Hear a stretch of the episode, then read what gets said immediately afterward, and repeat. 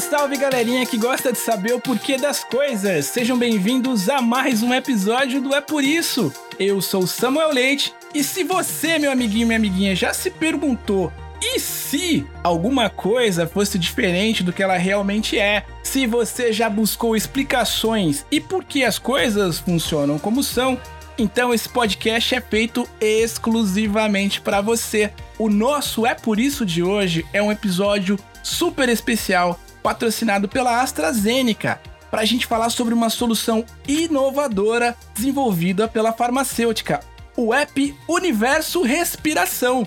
E como esse mês é um mês muito especial porque ele celebra o mês das crianças, a gente quer explicar hoje por que devemos cuidar da asma infantil.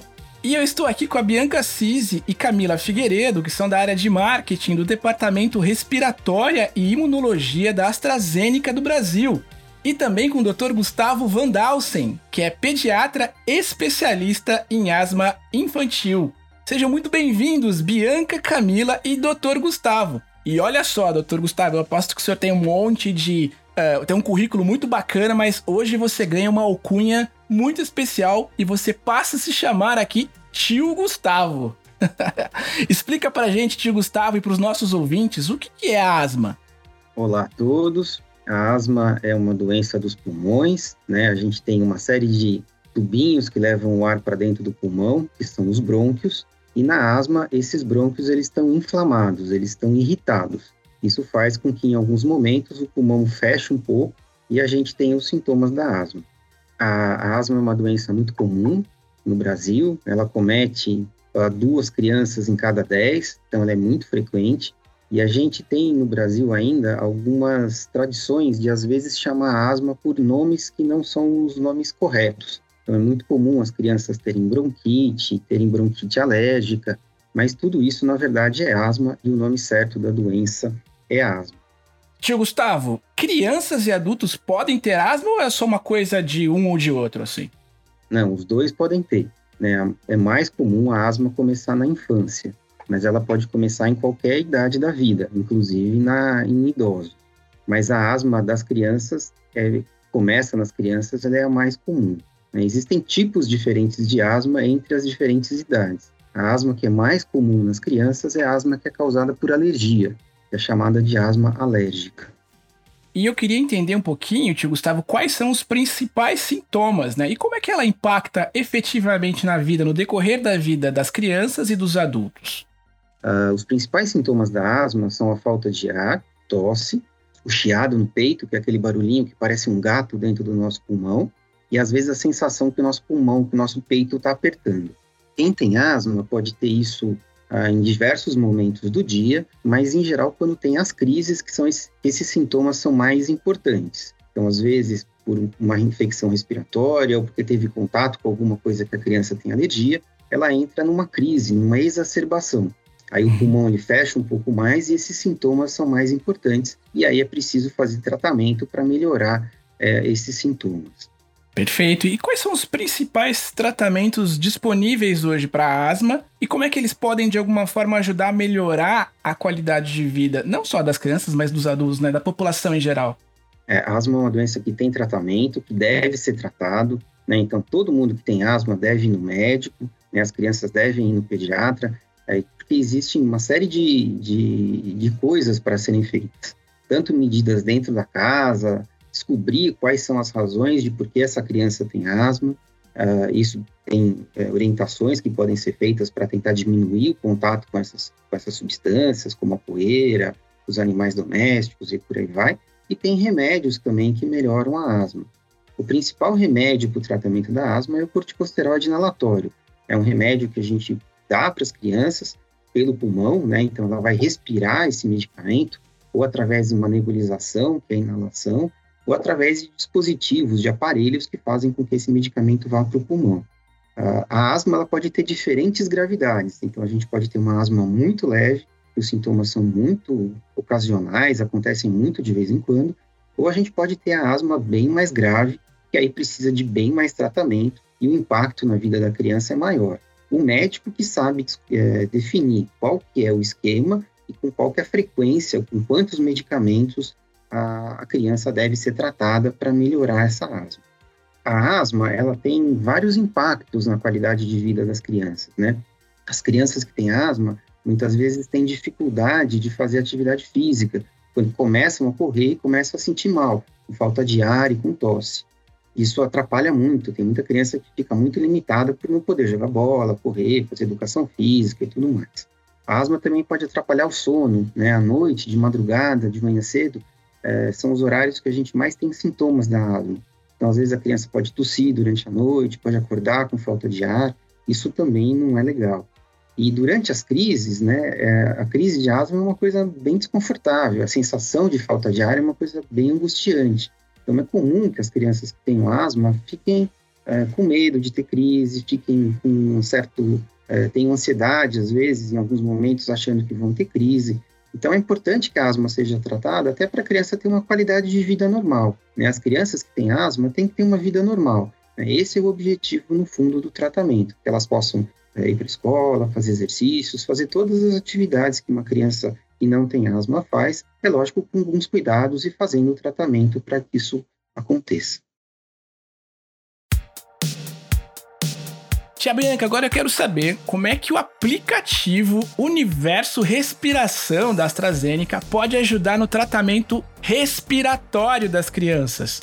Olá! Foi pensando em você, familiar ou cuidador, que a AstraZeneca e o Fazbem criaram o app Universo Respiração, uma solução desenvolvida especialmente para ser utilizada durante o processo inalatório, como uma ferramenta para distrair e divertir as crianças e, ao mesmo tempo, orientar sobre o uso correto dos dispositivos e o ato de respirar fundo de uma forma lúdica.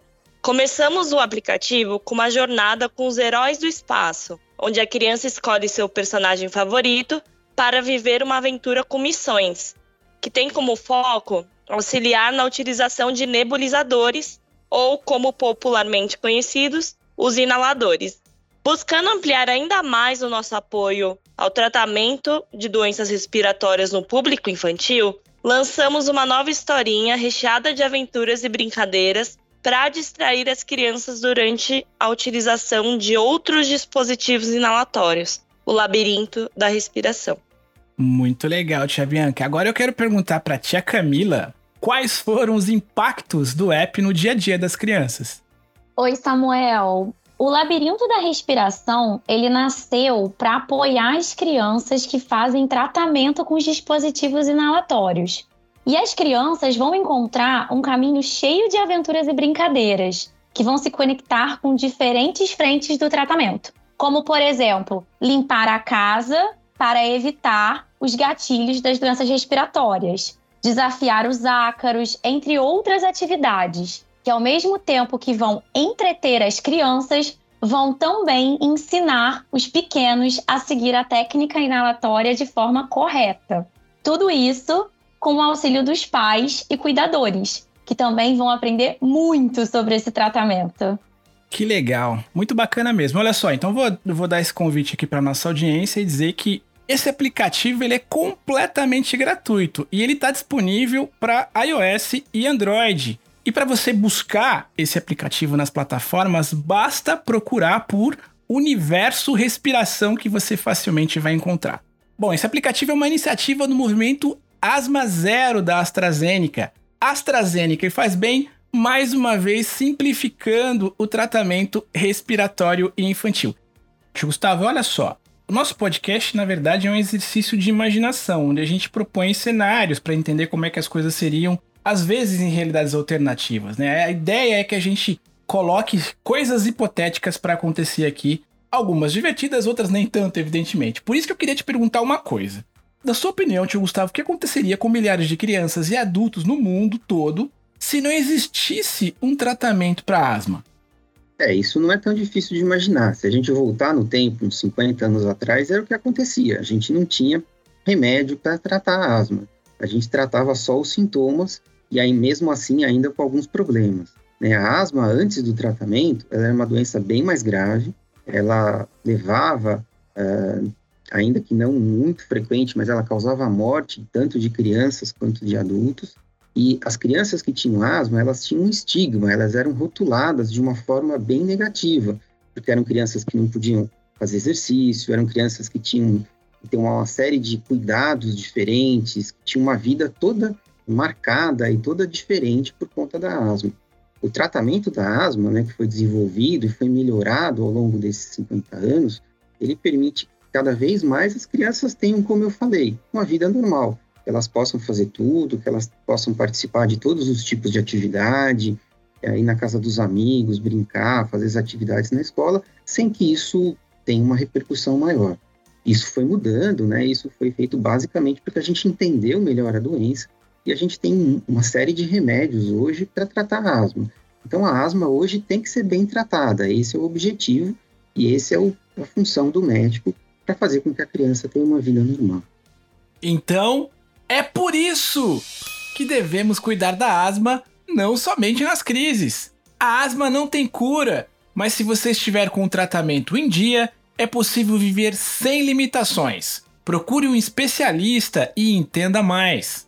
Tia Bianca, para finalizar aqui o nosso papo, eu queria muito que você dissesse aqui para os nossos ouvintes, para os nossos amiguinhos, amiguinhas e para os papais e mamães também que estão nos ouvindo, como é que a gente faz para conhecer melhor as iniciativas da, da AstraZeneca e do programa Faz Bem. Tem rede social, tem site? Explica pra gente aí como é que a gente chega até vocês. Bom, para vocês conhecerem mais um pouco dos nossos conteúdos, da campanha Respire Sem Crise e também do Faz Bem, basta acessar o Instagram do Faz Bem, Faz Bem Underline AstraZeneca, o Facebook do programa procurando por Faz Bem AstraZeneca e também temos muitos conteúdos interessantes no site da campanha Respire Sem Crise. Basta digitar na barra de busca programafazbem.com.br barra Respire Sem Crise, que lá você pode acompanhar os nossos podcasts e os nossos conteúdos sobre asma. Confere lá. Bom, muito obrigado, tia Bianca, tia Camila e tio Gustavo por esse papo. Foi um prazer poder conversar com vocês e saber e principalmente entender mais sobre esse universo tão importante que são os cuidados que a gente tem que ter com a asma, sobretudo para esse público tão querido que são os nossos filhos, as nossas crianças. Um grande abraço para vocês todos e até a próxima oportunidade. Tchau, pessoal. Tchau, tchau, pessoal. Tchau, até a próxima.